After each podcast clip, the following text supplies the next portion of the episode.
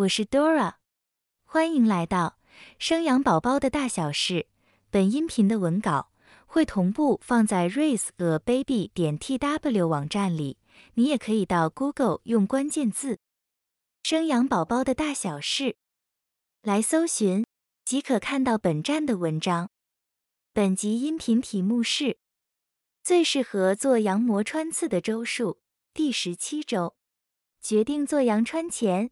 你需要知道七件事。唐氏症是位居第一名常见的因染色体异常而导致的疾病。唐氏症患者的第二十一对染色体多出一条，也就是细胞内共有四十七条染色体，正常人的细胞中是四十六条染色体。根据研究统计，每八百名新生儿中就会有一名唐氏症宝宝。唐氏症宝宝的外观包含身材矮小。五官扁平等身体常见症状包括智能障碍，这是主要因素；视力、听力问题，也容易合并生理上的并发症，像是先天性心脏病等。唐氏症宝宝在生活上难以自理，一生需仰赖他人照顾，对于家庭及社会都是很大的精神与经济负担。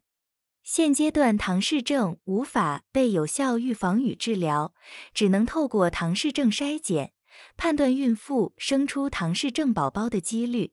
因此，大部分孕妇在孕期都会选择唐氏症筛检，羊膜穿刺就是其中一种最普遍及最有效的诊断方式。因此，在怀孕期间，很快会面临到的第一个自费产检项目——唐氏症检查。是否要选择羊膜穿刺术前，您需要了解的七件事。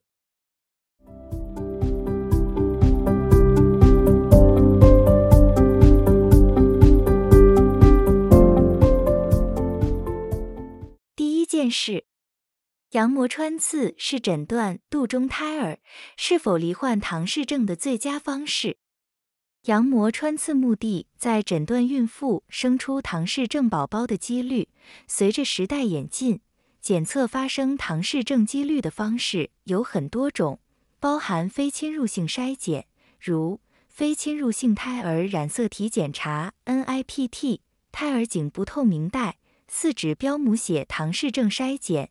以及侵入性诊断，如羊膜穿刺术、羊水晶片等，共有五种检查方式。五种检查方式是根据检查的怀孕周数，分成初期第一孕期唐氏症筛检（简称初唐）和中期第二孕期唐氏症筛检（简称）。中唐、初唐检查周数为十一至十四周，中唐检查周数则为十六至二十周。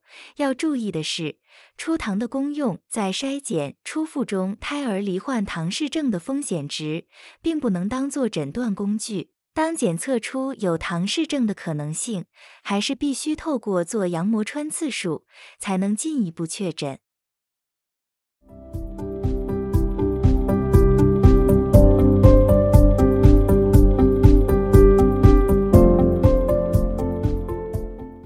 二件事，羊膜穿刺的检查原理：抽取羊水分析胎儿染色体异常与否。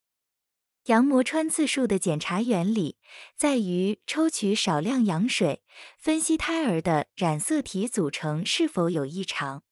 检查方式是，医生透过超音波的引导，定位与监视胎儿在羊水中的位置，将一根细长约十公分的针。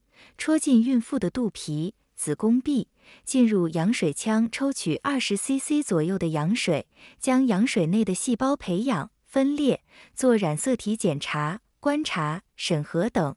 大约二至三周，检查报告会出来，准确度高达百分之九十九，是目前唯一一种诊断胎儿是否有罹患唐氏症的检查方式。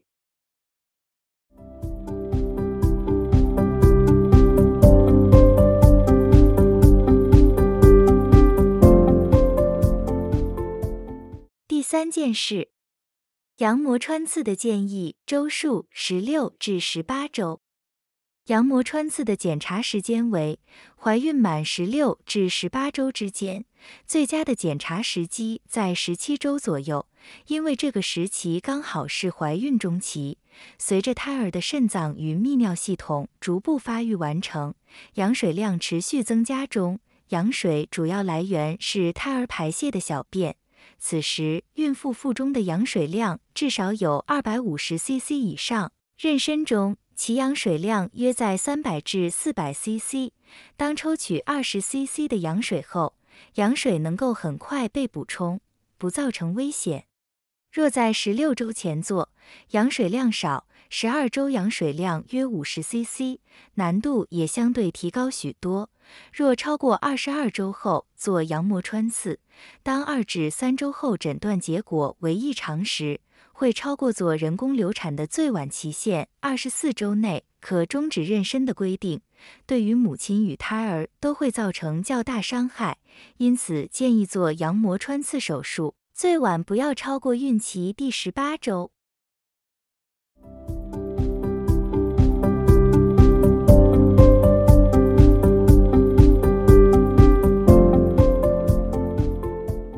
第四件事。做羊膜穿刺术，事前与事后该注意的事项。孕妇因肚皮撑开的关系，肚皮上的神经分布较稀疏，对被针扎到的感觉比较不敏锐，所以做羊膜穿刺不会很痛，也不需要局部麻醉，就像是抽血一样的感觉。听说比抽血还不痛，而且过程很快就结束了。其实不需要过度害怕。当孕妈咪决定做羊膜穿刺手术前，有两个注意事项提醒。第一个，做羊膜穿刺的前一天，不要涂抹乳液或油类在肚皮上。第二个，维持正常作息，不需要空腹。在做完羊膜穿刺后，休息三十分钟以上，避免提重物。扎针的部位可能会有些皮肉疼痛。就像是刚抽完血一样，属于正常现象。除此之外，手术完毕后，像平常一样维持日常的生活习惯即可。有极少数的人可能会出现阴道少量出血或者分泌物增加的情形，只要多休息就可以改善。当您在手术后出现发烧、腹痛等不正常情况，要马上就医。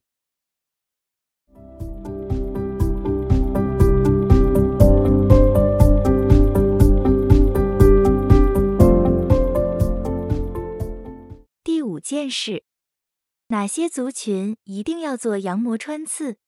与政府补助规定。研究指出，母亲的年龄是影响染色体的重要因素。当母亲年龄超过三十岁，生下唐氏症宝宝的几率就会逐渐增加。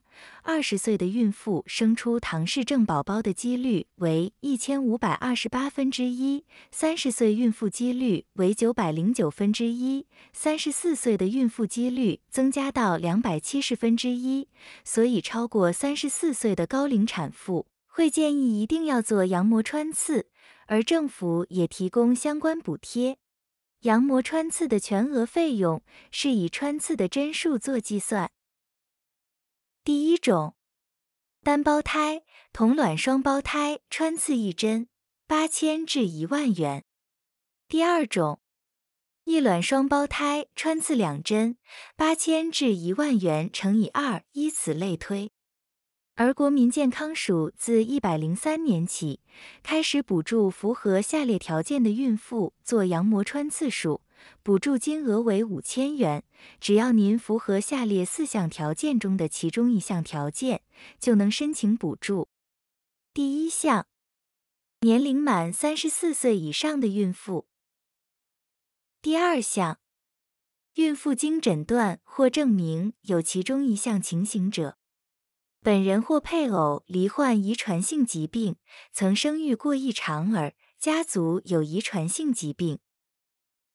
第三项，孕妇血清筛检疑似染色体异常，危险几率高于两百七十分之一。第四项，孕妇经超音波筛检，胎儿有异常可能者。详细补助办法与申请方式，请参考国健署公告《优生保健措施减免或补助办法》。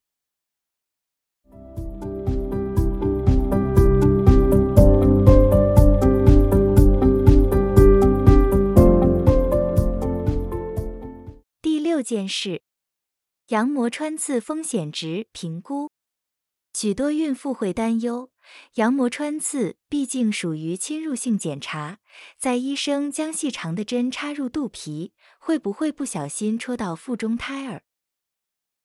羊膜穿刺固然是非常安全的检查，根据统计，孕妇因为做羊膜穿刺而导致流产的发生率为千分之一到千分之三。孕妇因羊膜穿刺造成胎儿受伤的发生率小于千分之一。孕妇因羊膜穿刺使得胎儿受到感染的发生率低于千分之一。在评估孕妇生下唐氏症胎儿的几率，远远高出做羊膜穿刺手术的风险，所以建议有需要做的孕妇还是要放心的去做检查。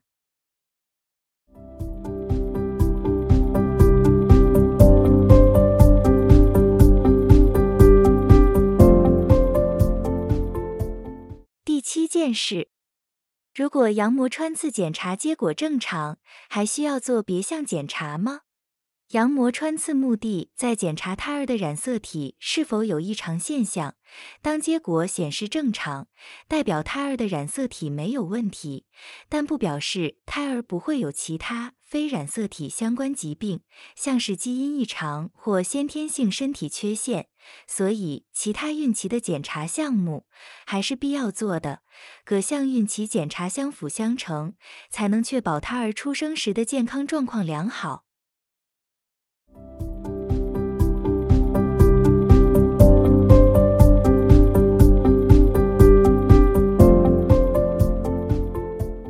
结论：现代医学进步，唐氏症筛检的方式相当多元，也各有利弊。